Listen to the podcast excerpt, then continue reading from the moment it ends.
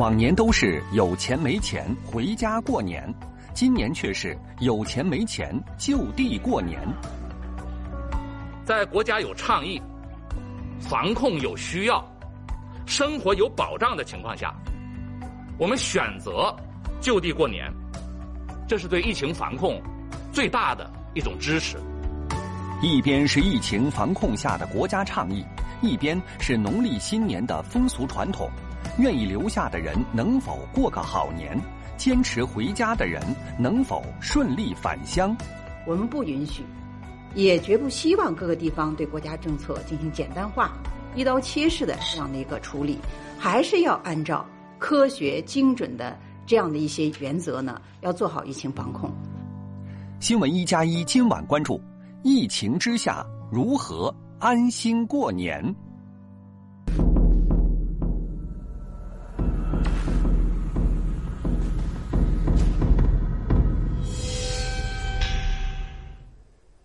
晚上好，欢迎收看正在直播的新闻一加一。中国人的一句老话：“有钱没钱回家过年。”这句话说的是过年对于中国人的重要性和过年的分量。但是今年实在是太特殊了，出于防控疫情的需要，恐怕这句话就要改成“有钱没钱就地过年”。我们不妨来看一组数据，这是国铁集团提供的。今年春运四十天，那么整个春运期间，铁路春运客流将下调。到两点九六亿人次，还不到三亿，是去年同比的呃同比增长这个超四成。但是往年没有疫情正常的年间是什么数字呢？是春运期间往往是超过四亿，一九年是四点一亿人次。那么这个就恐怕。今年特殊性就出来了，那么怎么明年明天春运就正式开始了？可能很多人就真正要面对一个问题：我到底是走还是留？问题是怎么走，怎么留？我们首先来看一看今年的回家路。二零二一年的春运明天正式开始。在今年疫情防控、各地倡导就地过年的特殊背景下，也许每个人都面临着是否要回家过年和怎么回的问题。因为家里有点事儿，家里就一个老母亲在，加上前一段时间天气比较寒冷，身体也不太好，这一直想回去看看。刘永霞现在河北张家口桥东区工作，老家在四川广元农村，属于相关部门界定的返乡人员。为了减少返乡途中的风险，他选择自驾回家。因为我们也是低风险地区，所以看到国家那个返乡方案，说其实一个月核酸检测。我是十七号做过一次，昨天又做了一次，然后还全民检测了一次。我觉得我们自驾也符合可以回去的。返川的话，路线一般都是走大同、太原到西安，会到广元。刘永霞目前所在的河北省张家口市桥东区是低风险地区，他返乡要经过的山西区域也是低风险地区。按照目前返乡人员的相关要求，低风险地区只需要持七日内的核酸检测阴性证明即可。但在他返乡途中的第一站山西大同，就遇到了第一个麻烦。山西大同从一月七号开始，所有河北牌照不让通行，所以给我们出行或者返乡有很多不便。有些防疫要求我们也能理解，但是我们如果说确实属于高中风险地区，我们肯定也会按照要求来落实。信息显示，一月六号是河北石家庄市藁城区散发疫情确诊病例开始增多的时候。但当时河北的中高风险区域只集中在藁城区和周边区域，还有邢台的南宫市部分区域，并不包含张家口。好在就在刘永霞接受记者采访的前五分钟，他的问题解决了。刚接到通知，然后就说低风险地区河北的十三日内的核酸检测、健康码、行程码、绿码、身份证可以通过。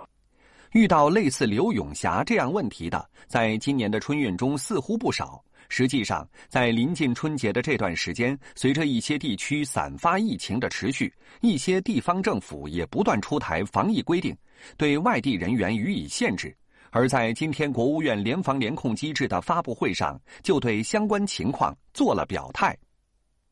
各地方在政策执行的时候呢，不能擅自加码，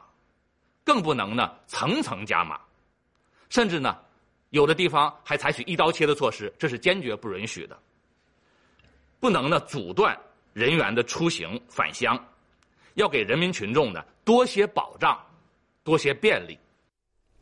明天春运就开始了。那么在这样的一个时间节点上，我们不妨通过一个媒体在社交网络上做的调查，来看一看此时民众的心态和选择。首先，这个春节你还会返乡过年吗？有三成的人说本来想去，改主意了，不回了。然后有将近一半的人说还是选择回家过年。有百分之七的人从根儿上就没想回去，认为安全最重要。还有百分之八是在观望中。由此可见。呃，有不少人是改主意，决定响应国家的号召的。那么，你过年回家的票有没有买？百分之三十一的人说已经买好了，百分之二十二的说没买，还在观望。有百分之二十四的人说退票了，决定原地过年。还有百分之二十三的人早就回家了。好了，从这个调查我们可以看到，多数人还是支持和响应国家就地过年的政策的。但是对于有非常特殊的需求，就是必须得回家过年的人来说，那么他们就面对一个怎么能够让他们在回家的路上更便利，在安全的条件下更顺畅、更便利。所以今天的记者会上，这个国务院联防联控机制的发布会上也说，不能擅自加码，更不能层层这个加码，呃。也不能采取一刀切的政策。好，接下来我们就来连线中国社会科学院社会发展战略研究院的张毅院长。张院长，首先我们先来确定一个前提啊，就是关于今年能不能回家过年。我们国家现在的大政策是能不动先不动，尽量不动。但是在做好防范、符合相关规定的时候，是不是也应当给回家的人提供相应的便利和这个？这个让他们更更顺畅。哎，呃，当然政策上绝对是这个政策，也就是说，分级分类管理是我们当前的一个基本的政策。那么，在这个基本政策的这个指导之下呢，对于低风险到低风险地区的这个流动人口而言，实际上是保障他们的出行，满足大家的。出行要求，所以说我们在当前这个情况下，必须是呃这个党民一心，哎这个这个万众一心，呃共接这个同心圆，打好这个防疫攻坚战。那么在这个过程当中呢，保障出行也是防疫攻坚战的一个非常必要的组成部分。所以说，保障出行这一点也要做到，尤其是低风险到低风险地区的这个出行，一定要做到通畅通。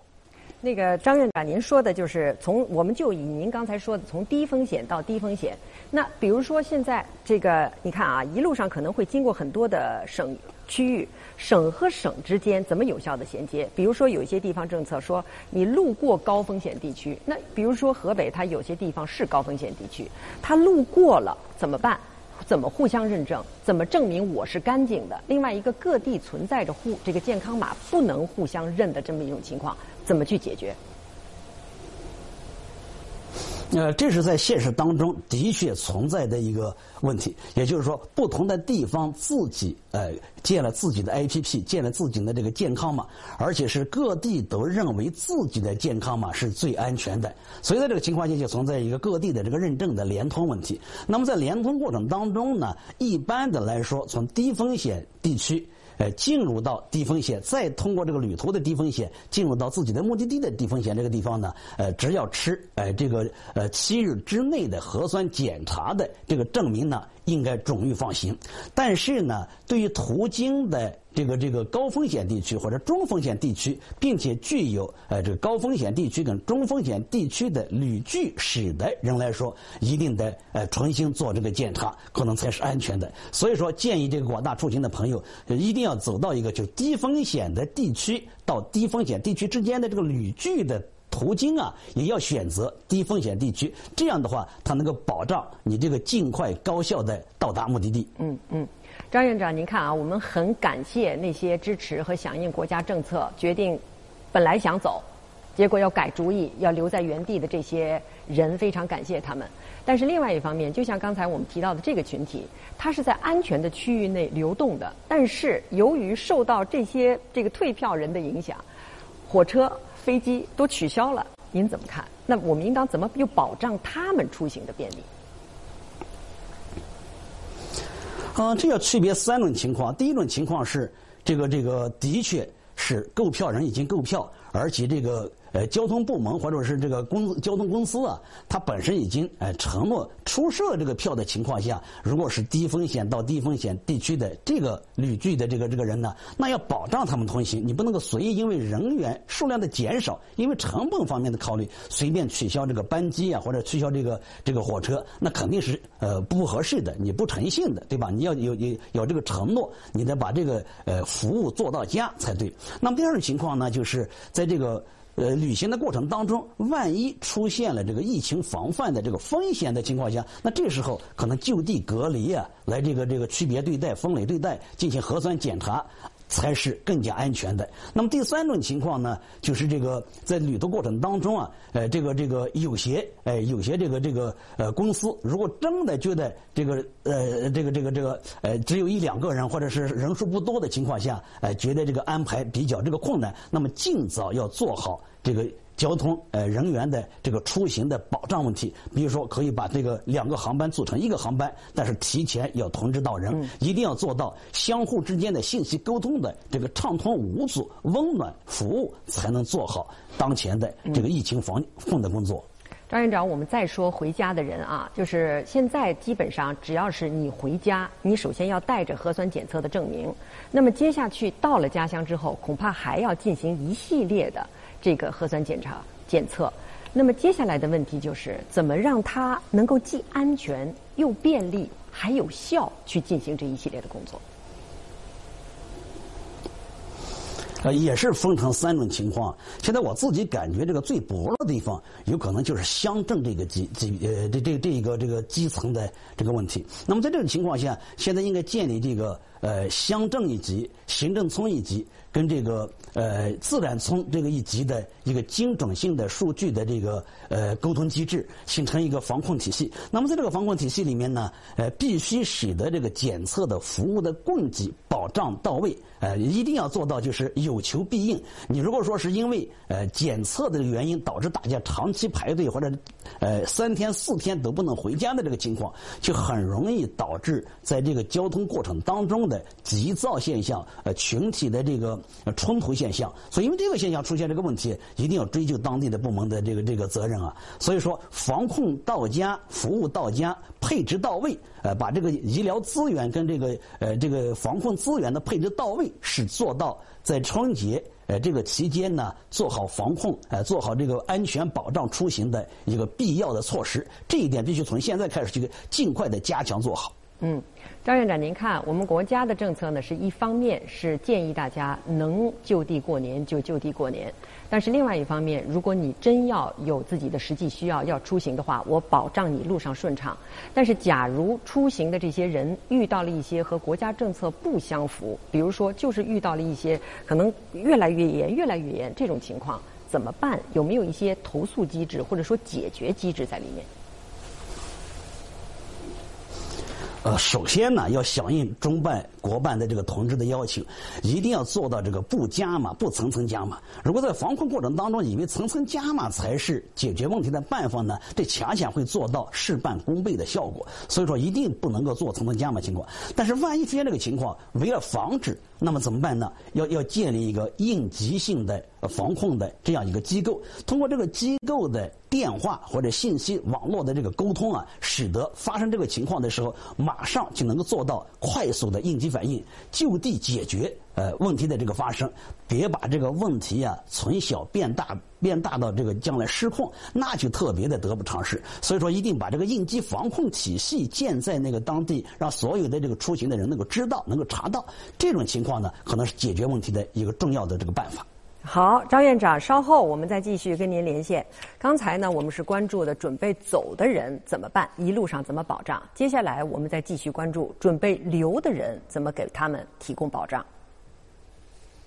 在北京互联网公司上班的汪先生，今年选择就地过年，因为老家湖北黄冈的防疫政策是，外地回家人员需要持七天内核酸阴性的检测证明，并且需要十四天的居家监测。如果回到家了之后，然后再从家来北京的话，也不知道会不会政策呀，或者会有什么改变啊，造成一定的延误。公司这边放假才八天，这样可能不太方便。汪先生说：“上次回家看父母是去年春节前几天，后因疫情严重，汪先生不得不居家办公两个月。今年选择就地过年，家人也都很理解，并支持他的决定。疫情的防控这个形势啊，或者说任务还是比较艰巨，我们还是支持这个防疫政策，响应号召嘛。因为大家都不想这个疫情再出现反复啊，变得更加严重，或者说什么情况。”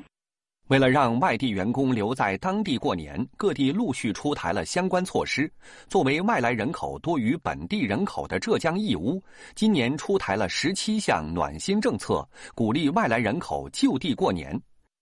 在当地做水果生意的肖女士，本来已经预定了回河南的火车票，但在得知义乌的举措后，当即决定今年春节留下来继续营业。过年不回去。然后就是政府补贴两千块钱，我感觉这个也挺是实实在在的，就是这个政策，呃，所以呢，我就决定留在这边，还是在这边过年吧。票现在都已经退掉了。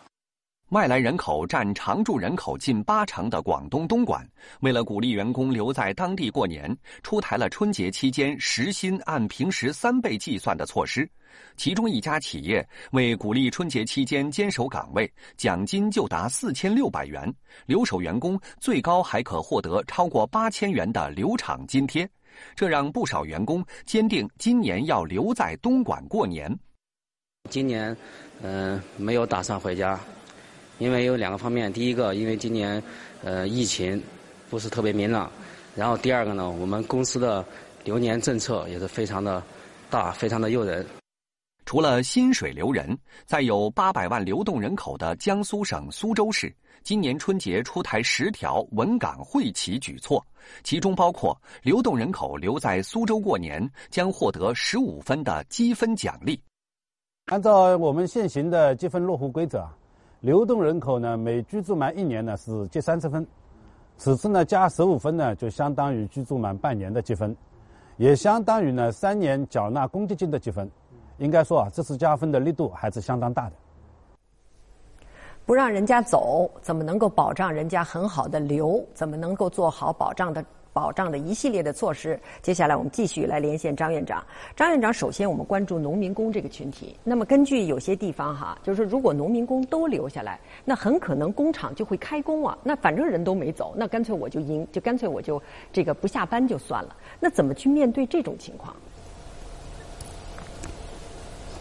呃，现在我看到各地出方的很鼓励啊，就是这个以薪留人，以岗留人。那么这个薪的方面，呃，的确可以适当的浮动上浮一些这个工资。呃，如果是这个加班的情况下的话，在这个百分之三百的这个加班费的这个政策许可下，呃，如果是企业的。营业状况还是比较好的话，那么适当上浮一些，也也可能就是把温暖能送到家，能把人留在当地。那么对于这个不加班的这种群体啊，呃，送一些这个津贴啊，适当的把这个津贴提的稍微高一些，让大家伙温暖的、安心的就地过年。那么还有一些情况就是说我实在哎，这个这个津贴呀，这个加班费都没有，那怎么办呢？那可以送这个礼品，送流量。哎，就比如说，呃，你你让一些这个呃农民工。在家里面，通过自己的这个流量，通过自己的网络的沟通，能够在呃网上线上拜年、线上团聚，这个方式也是可以鼓励的。嗯，这是对农民工这样的一个群体，我们可以用这个礼物来使得他们，就是又或者用薪金，或者用礼物。那对于大学生这个群体怎么办？你不让人家回家，你怎么保证他们这个寒假怎么在学校很好的留？啊，所以说大学生这个群体，他适当来说，是机关企事业单位这个群体的一员，在这个防控方面，我觉得这个抓手还是比较多的。一方面呢，是给他们提供呃满足这个教学资源，使他们这个哎在学校学在学校，提高在学校。第二个方面呢，解决好呃食品的安全的供给，一定要防范好冷链这个这个环节，使得这个群体性的这个就餐有安全的保障，有隔离，有空间距离，有图书馆的开放。那么第三个方面呢，可能还需要在辅导员的这个配置上啊，呃，下一些功夫，使得这个呃安心的呃这个心理健康的离开家庭的这些呃子女呃，在这个这个呃心理认同的情况下。做好健康的这个心理健康跟身心健康的这个学习安排，所以说教学资源、呃这个餐饮资源跟这个辅导员的心理安慰的这个资源都要到家。另外呢，就是把这个网络一定要开通好，防止这个断网断水这个情况的发生，使得大学生也能够通过网络与家里人团聚，与父母亲呢做到良好的沟通，呃，使得安心的学习跟安心的防疫相结合。这是大家最整个社会最关注的两个数量很庞大的群体的，我们要保障他们。除此之外，还有哪些要留，但是我们需要保障人家的群体？怎么去更有人情味儿的？怎么去更加人性化的去保障人家能够留下过年？嗯，现在还有一部分这个呃脆弱的群体，就是呃没有这个雇主、没有这个单位的这个归属的。呃，属于这个自雇群体的，如果不能够回乡过年的时候，那么在居住的社区这个层面上，通过社区治理体系跟治理能力的现代化，通过社会治理体系跟治理能力的现代化，要做到社区的这个温暖，呃，志愿服务的这个温暖，以及使得这些群体在聚，呃，在这个这个呃就地过年跟居家过年的过程当中呢，做到防范防疫的物资供应是充足的。那么这个呃过年。之间的过节的物资是充足的这个方式，所以说一旦出现这个这个有疫情发生的时候，那么在呃这个这个社区的这隔离过程当中，也要保障这些人的这个物质资料生活的安全性。所以把这个方面做到呢，我们觉得就是它是中国的确在这个二零二零年取得了重大的胜利，那么在二零二一年也能够取得更加重大的胜利。好的，非常感谢张院长。其实今天我们说的这个问题呢，就是还是要增加在这样的一个春节，最能够考验的是各层各级，尤其是基层的一些治理能力。呃，我们还说一句老话：“留得青山在，不怕没柴烧。”今年能不动，还是尽量别动，因为今年现在的不动，可能就意味着我们在春暖花开的时候，能够更自由的流动。